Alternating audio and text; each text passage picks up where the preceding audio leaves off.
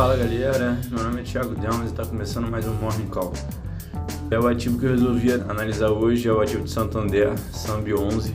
E, e, vamos falar um pouquinho dele porque ele ficou abriu alguns gaps de baixa por conta dos resultados. Então a gente vê que, que Santander, ele, historicamente, ele trabalhava numa região entre 37, 84, 41 e 38. E desde novembro de 2020, ele vem perdendo força e vem caindo bastante. Então eu demarquei aqui um canal de baixa que está bem demarcado, bem paralelo mesmo, é, em azul, que vai ali um pouco de setembro de 2020, 2021 até o começo do ano de 2022. O ativo começa a ganhar um pouco de força, é, mas logo de, é, e, e tenta voltar até o 37,34, que virou uma região de resistência, né?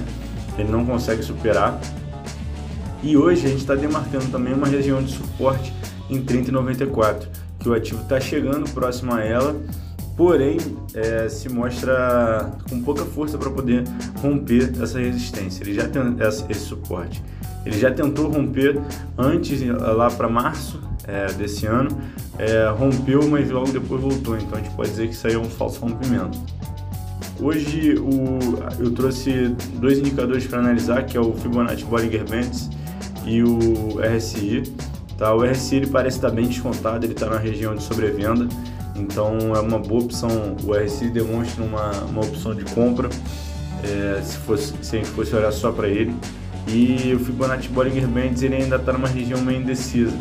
É, teoricamente, quando ele abaixa da, da linha central, ele tende a buscar essa linha central. Mas como o resultado, os resultados têm sido muito ruins, e o mercado está precificando abaixo esse ativo, então a gente não tem, tem que ter cautela na hora de olhar para ver se gente entra short ou se, ou se, se entra comprado. Então é isso, pessoal. Espero que tenham gostado e até uma próxima.